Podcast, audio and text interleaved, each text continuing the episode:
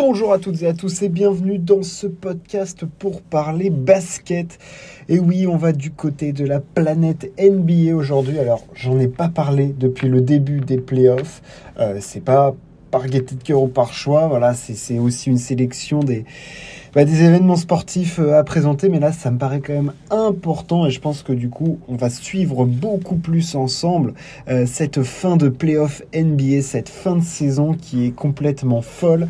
Euh, on en est aux demi-finales de conférence. Il y a eu cinq matchs dans toutes les séries de ces demi-finales de conf. On va donc pouvoir faire un point, un bilan, les joueurs en forme de chaque série, les points d'analyse, les points de tension puisque déjà cette nuit, il y aura les matchs 6 des séries du Six, des Sixers face au Heat et des Mavericks face aux Phoenix Suns.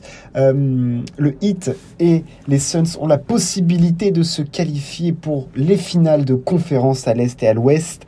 Euh, et il y a beaucoup du coup d'enjeux et on va revenir sur ce qui s'est passé en commençant par la série entre les Sixers et le Heat.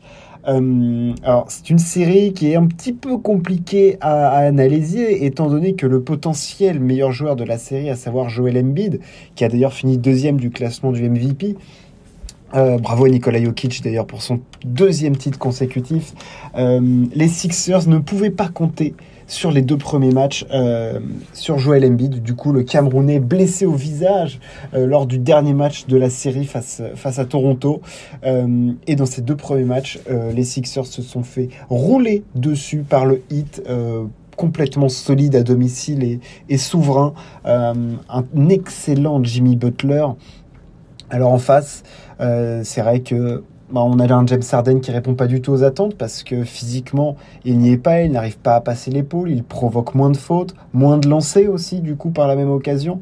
Euh, Tobias Harris, c'est plutôt bon, mais ça suffit pas. Et quand tu te retrouves au pivot avec DeAndre Jordan, bah, c'est extrêmement compliqué parce qu'il prend une sauce terrible par Bama Bayo sur les deux premiers matchs. Euh, c'est une démonstration du hit et on se demande bien comment les Sixers vont faire pour s'en sortir. Parce que le, collectif du hit est huilé. Franchement, euh, Tyler Herron en sortie de banc qui met des points, Victor Oladipo qui est hyper intéressant aussi, de la grosse défense, une galère complète en attaque pour, le, pour, le, pour les Sixers. Euh, sans, sans Joel Embiid, ça a été très compliqué parce que on a un Tyrese Maxey qui essaie de faire l'Energizer, mais bon, ça reste compliqué. James Harden qui ne shoot pas très bien, qui n'a pas l'impact attendu. C'est aussi pour ça que les Sixers ont fait ce trade de Ben Simmons, James Harden, c'est pour compter sur la barbe, la barbe euh, quand euh, le, Big Jojo est sur le, est sur le banc. Donc euh, le fait qu'ils ne répondent pas aux attentes dans ces moments-là, c'est clairement un, coup dur pour les Sixers. Et on était donc du retour, de coup, du retour du côté de Philadelphie pour les matchs 3 et 4. Et là, retour de Joel Embiid et tout de suite, le mec va au mastic, au charbon, ça change tout. La présence dans la raquette de Joel Embiid, autant en attaque qu'en défense. Alors en face, Jimmy Butler continue d'être exceptionnel, mais derrière, le supporting cast ne suit pas pour le Miami Heat. Euh, les Sixers mettent dedans Joel Embiid est certes pas forcément dominant, mais il galvanise ses coéquipiers. Il est présent, il, apporte du physique, il permet euh, de défendre sur Bama Debayo, de, proposer une réelle alternative quand même à, à DeAndre Jordan. Et la présence de Jojo change absolument tout, toute la physionomie euh, de ces matchs 3 et 4 remportés par les Sixers à domicile en fait, Joel Embiid permet aux Sixers d'égaliser dans cette série complètement. Alors où le hit a été, je trouve, un petit peu décevant parce que manquant complètement d'adresse, euh, Jimmy Butler est complètement seul alors qu'il sort des perfs de mutants. Euh, et, clairement, les, Sixers reviennent. Il y a aussi eu le match de James Harden lors du match 4 à 31 points qui est extrêmement intéressant, extrêmement important. Mais, c'est la présence de Joel Embiid qui change absolument tout, tant psychologiquement que que juste dans le basket pur, parce qu'il va permettre d'être ce point de fixation, d'être cette force en attaque, d'être cet energizer aussi et d'être ce combattant parce que le mec il porte un masque du coup parce qu'il a une fracture orbitale, il va au combat, il va au charbon et franchement c'était beau de le voir aller euh, l'idée son équipe, c'est-à-dire que on peut lui mettre toutes les casseroles qu'on veut à Joel Embiid mais là franchement il a montré que c'était lui le patron de l'équipe et qu'il était prêt à la porter. Alors malheureusement, au match 5, ils se sont fait déboîter. Voilà, ils ont pris 35 points dans les chicots. Hein, voilà, ils se sont fait éclater. Ou 30, 35. Ils ont pris 35. Euh, il n'y a pas eu beaucoup de débats. Sur le fait que Miami était beaucoup plus fort que les Sixers et je pense que c'est la tendance de la série quand même. C'est le hit qui domine Philadelphie. Physiquement, je les trouve beaucoup plus forts en défense. Ils font beaucoup plus de choses. Ils arrivent mieux à garder les hommes, à trouver les bons systèmes. Ils sont plus précis en attaque aussi. Euh, à trois points, ça shoot mieux. Mais c'est pas fait du tout parce que le match 6 est du côté de Philadelphie. On a bien vu que dans leur salle, les Sixers étaient plutôt brillants et le Heat avait plutôt du mal à aller chercher des victoires à l'extérieur. Et ça serait un énorme statement du Heat d'aller clore cette série à Philadelphie. Euh, moi, il y a une question qui réside, c'est dans quel état physique va Joel Embiid C'est le seul paramètre, on le sait, qui joue avec le pouce euh, à moitié, le ligament pété. Il joue avec une fracture au visage. Et le mec, il va quand même au combat, il fait le guerrier. C'est le combattant. Je le trouve admirable, euh, Joel Embiid parce qu'il n'est pas à 100% et il, veut quand même mener son équipe le plus loin qu'il peut. Et pourtant, parfois, il n'est pas aidé parce que James Harden ne répond pas présent. Certes, Tobias Harris est là, mais voilà, Tyrese Maxey, il fait encore un petit peu jeune. Voilà, il lui manque un petit peu d'entrain. Euh, et surtout, il y a un problème de banc avec les, les, Sixers. Le hit détruit le banc des Sixers, que ce soit Tyler Hero, du Victor Oladipo. Euh, il leur marche dessus. C'est littéralement à chaque fois. Enfin, c'est c'est violent et ça ne m'étonnerait pas que, le Heat aille arracher cette victoire du côté de, Philadelphie et de se qualifier pour euh, les, les, finales de conférence où il pourrait retrouver les Bucks ou les Celtics. Et on arrive sur la série des Bucks et des Celtics. 3-2 pour les Bucks dans une série au couteau. Une série, c'est une guerre de tranchées. Cette série, c'est pour moi la série la plus excitante de ces playoffs, la plus intéressante avec un niveau de jeu de dingue, euh, des retournements de situation complètement fous, des victoires à l'arraché, des matchs hyper serrés, des remontadas. Enfin, je veux dire, les, les Bucks montrent le cœur de champion qu'ils ont et surtout l'expérience du champion dans les moments chauds parce qu'ils ont remporté des matchs qu'ils ne devaient pas remporter, notamment le match 3 et le match 5 cette nuit où ils ont remonté un déficit de moins 14 dans le dernier quart-temps aidé par un Yanis qui fait un match de mutant, Tissime, 40 minutes, 40 points euh, lors du match 5 notamment. Euh, Yanis a été fou et dans le, Money Time, dans les temps chauds, dans, la fin de match, c'est, c'est Drew Holiday qui, avec des actions défensives folles et des paniers ultra clutch, est allé euh, chercher euh, la win du côté de, de, Boston. Et il y aura donc un match 6 du côté de Milwaukee qui aura l'opportunité, sans Chris Middleton, d'éliminer des Boston Celtics qui honnêtement peuvent se mordre les doigts de pas mener 3-2 parce que franchement, mener de 12 points à l'entame du dernier quart-temps, chez toi, dans ta salle, et perdre, honnêtement, c'est une faute professionnelle terrible. C'est terrible ce qu'a infligé les Bucks aux Celtics. Euh, c'est vraiment une série de dingue, hein. c'est une série au combat, c'est une série d'acharnés avec des joueurs absolument fous. Yanis qui est complètement suprême de domination physique. Alors on peut aimer ou pas son jeu, je ne suis clairement pas son plus grand fan, mais il faut avouer que la domination qu'il propose est complètement folle et qu'il arrive à, à leader son équipe. Alors certes, dans les moments chauds, c'est pas forcément sur lui ou lui qui prend les shoots, mais ce qu'il fait pour mener son équipe, la ramener, la garder dans le match, garder son équipe dans le match, c'est aussi ça le, travail des superstars quand c'est difficile. Et c'est ce qu'il a réussi à faire, c'est maintenir son équipe en, faisant, en étant au four et au moulin, quoi, en faisant tout, quoi, en étant sensationnel. Alors oui, il a été super bien aidé par, par Drew Holiday à la fin qui fait deux plays défensifs complètement hallucinants. Mais, mais, mais, mais Yanis a été complètement fou et cette équipe des Bucks résiste très bien. Et quand tu sais qu'il leur manque leur deuxième meilleur joueur, c'est te dire le niveau de, de confiance et le niveau de maîtrise qu'a cette équipe grâce à son titre. Mais Boston peut s'en vouloir qu'à eux-mêmes parce qu'ils font un match parfait. Jason Tatum est excellent. Euh, vraiment gros impact des points. Il est, il est en défense et tout. Enfin, franchement, ce que propose Tatum, c'est plutôt, c'est plutôt très bon en dehors du dernier carton. Euh, du dernier carton, du dernier carton. Parce que, évidemment, tu peux pas passer sur ce match et occulter ce dernier carton où tu mènes de moins 14, où tu dois tuer les Bucks, tu dois les finir, tu dois mener 3-2, c'est pas toi qui dois être mené 3-2, et tu craques. Euh, et tu, perds ce match 5 dans les derniers instants. C'est absolument fou. Euh, l'expérience de, Milwaukee fait la différence clairement là dans cette série à ce moment-là parce que franchement revenir c'est même pas revenir du diable Vauvert ce qu'a fait euh, fait Milwaukee c'est revenir de nulle part Mais, mais franchement, grosse, grosse perf des Bucks, quoi. Je, suis sur le cul de ce qu'ils ont produit. C'est complet. La furia qu'ils ont mise sur le terrain de Boston, mamma mia, ce qu'ils ont fait. Oh là, impressionnant les Bucks champions en titre. Honnêtement, les voir à ce niveau-là, sans Chris Middleton, mais moi j'ai peur. Hein. Je suis les autres équipes, j'ai peur.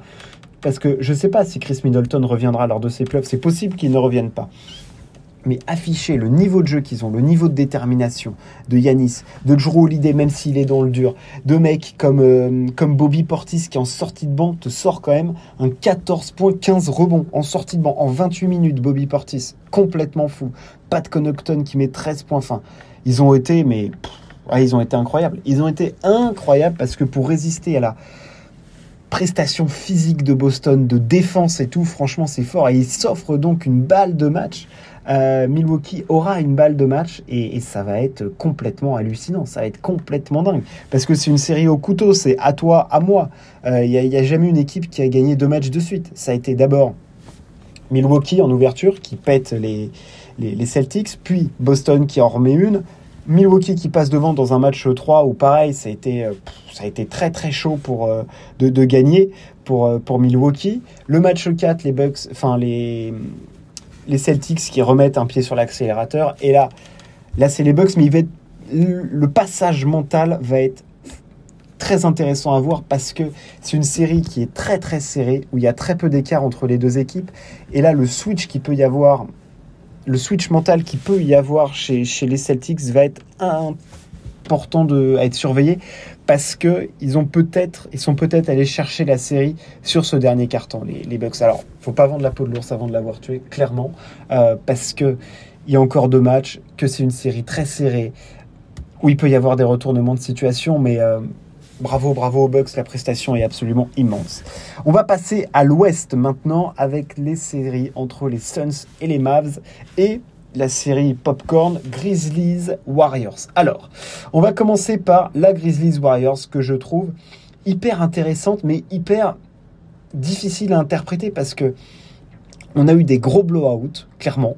On a eu les Warriors capables de, mettre des, des, 142 points, de complètement laminer les Grizzlies en étant d'une euh, d'une adresse folle, d'une adresse hors norme à 3 points. Euh, et je les ai trouvés, en tout cas les Warriors, pas forcément largement supérieurs aux Grizzlies, euh, mais disons que là, c'est clairement l'expérience qui fait la diff. Dans le match 1, ils gagnent d'un point, ils sont allés le chercher au couteau. Euh, ensuite, ils sont, allés, ils sont allés se faire battre euh, par les Grizzlies. Puis après, ils ont mis 142 points. Il y a eu des matchs curieux des, Warriors. Je trouve que la continuité n'est pas forcément là. Euh, ils ont quand même mené 3-1. Et je me disais que le match 5 allait peut-être sonner le glas, sachant que Jamorant a été est blessé au, au, genou et que Ja, sur les trois premiers matchs, est complètement hallucinant. C'est un joueur générationnel hors norme charismatique qui porte son équipe sur ses épaules.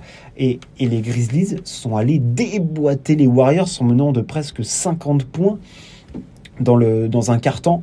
Ils ont éclaté les, Warriors 134 à 95 dans le match 5. Alors ça, je l'avais pas vu venir, de voir les Warriors se faire éclater à ce point-là. Euh, impressionnant Grizzlies. Enfin moi, c'est une équipe qui me fascine parce que c'est une équipe de jeunes. Et putain, ils y vont. Ils vont au combat, ils vont au charbon, ils y croient. Alors oui, Dylan Brooks fait un peu n'importe quoi. Mais Jaren Jackson Jr. est en train de prendre la dimension qu'on attendait de lui. Desmond Bain est hyper intéressant. Du Tyus Jones aussi. Il y a du Zaire Williams. Enfin, il y a une équipe, il y a une âme dans cette équipe qui est indescriptible.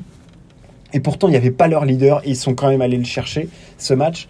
Et, euh, et franchement, les Warriors m'intriguent parce que je les trouve à la fois impressionnant de, de maîtrise, euh, je dirais, euh, tactique, de maîtrise de, euh, voilà, du basket, des fondamentaux du basket, de, de système de jeu hyper intéressant, et parfois je les trouve complètement absents.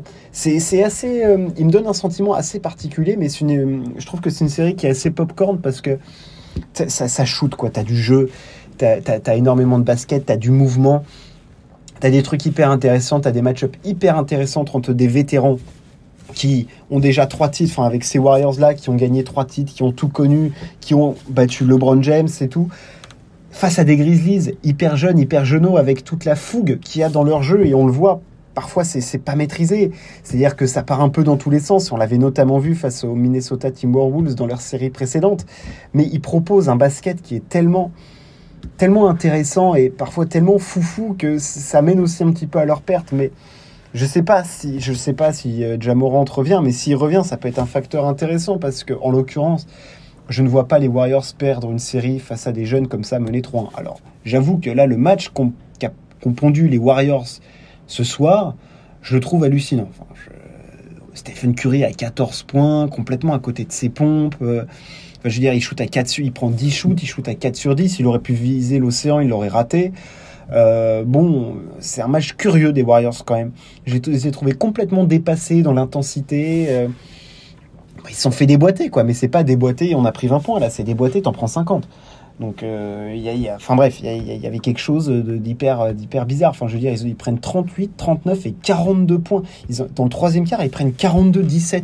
Enfin, je veux dire, c'est pas digne des Warriors. Donc, ça va être l'avantage pour moi est clairement Warriors surtout qu'il n'y a pas de Jamorant. Et je les vois aller loin, les Warriors, très honnêtement, parce que je trouve qu'il y a un peu comme Milwaukee. C'est et encore, je trouve que Milwaukee est un peu plus, un peu plus costaud. Je trouve qu'il y a une maîtrise de la science du basket qui est impressionnante chez les Warriors, c'est que ce système de jeu, avec les Splash Bros, avec Draymond Green, avec Andrew Wiggins qui est hyper intéressant, avec Jordan Poole qui a tendance à prendre feu, enfin ils ont une équipe de grands malades mentales, de mutants, euh, ah, je les trouve, je les trouve quand même, euh, je les trouve solides. On va finir avec la série entre les Suns et les Mavericks. Alors, c'est une série qui, était hyper importante. C'était la première fois que Luka Doncic était en demi-finale de conf et on a la réponse. Luka Doncic en playoff, c'est un cheat code. Le mec est trop fort.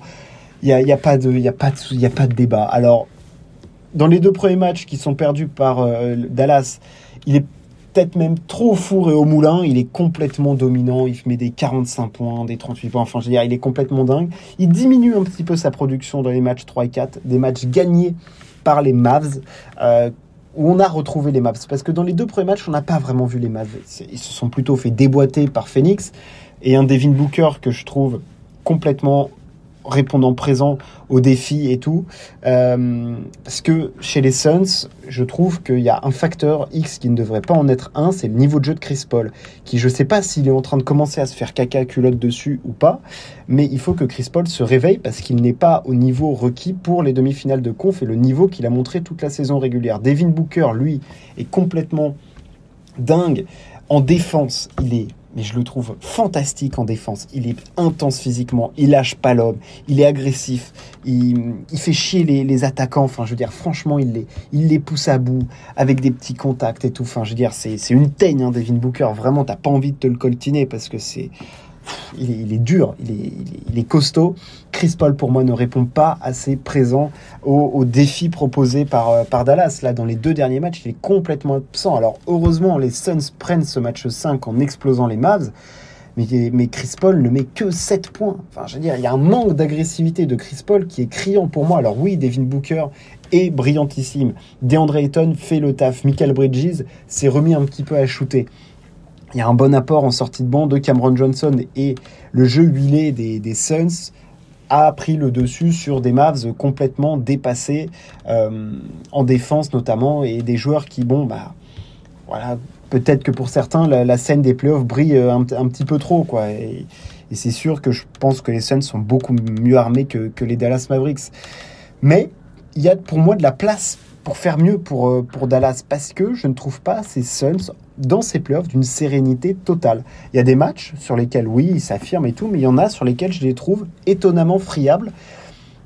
Alors dans les cartons, dans les quatrièmes cartons, ils sont toujours aussi euh, souverains et intéressants, mais je ne les trouve pas aussi euh, monstrueux que lors de la saison régulière où ils dégageaient vraiment quelque chose de supérieur de domination, de, contrôle, de maîtrise, parce que notamment tu avais Chris Paul qui était euh, à la baguette quoi. Là Chris Paul je le trouve euh, moyen à la baguette. Enfin je veux dire il se fait sortir lors du match 4 pour euh, un nombre de fautes, enfin pour 6 fautes, il n'est pas agressif, voilà. Il y a pour moi les Suns ça repose aussi leur, leur qualification qui pour moi ne fait pas de doute. Hein. Ils, vont se qualifier pour moi. Ils sont, ils sont plus forts. Même si Luka Doncic est complètement ahurissant, hallucinant de, de tout, quoi, de, génie en fait. Ce joueur est un génie. Et on le voit la passe, il est dingue, il a tenté de rentrer, enfin il met des step back dans tous les sens, il a des moyennes de points complètement folles, pas vues depuis, depuis Michel, Michel Jordan. Donc euh, les, les, Mavs sont une équipe hyper intéressante, mais il leur manque un supporting cast vraiment solide quoi c'est un petit peu trop aléatoire euh, du, du, du Finney Smith c'est un petit peu trop aléatoire parfois il va mettre dedans parfois pas du tout voilà il manque un petit peu de continuité même si en défense ils sont intéressants et tout je pense que les Suns sont clairement l'avantage même si Chris Paul n'est on le voit hein, même avec un Chris Paul plutôt en dedans les Suns arrivent à s'en sortir mais S'ils avaient un Chris Paul souverain et dominant comme ils l'avaient en saison régulière, en 15-16 points, dire bon, enfin 10 passes, pardon, ça leur simplifierait la vie de façon outrancière, vraiment. Donc je vois les Warriors et les Suns se retrouver en finale de conf. Voilà pour le débrief des matchs 5. J'espère que ça vous a plu. Faire un petit bilan de, ces playoffs jusque-là. Euh, n'hésitez pas à partager si ça vous a plu et à vous abonner. On se retrouve très très vite. Ciao, à plus.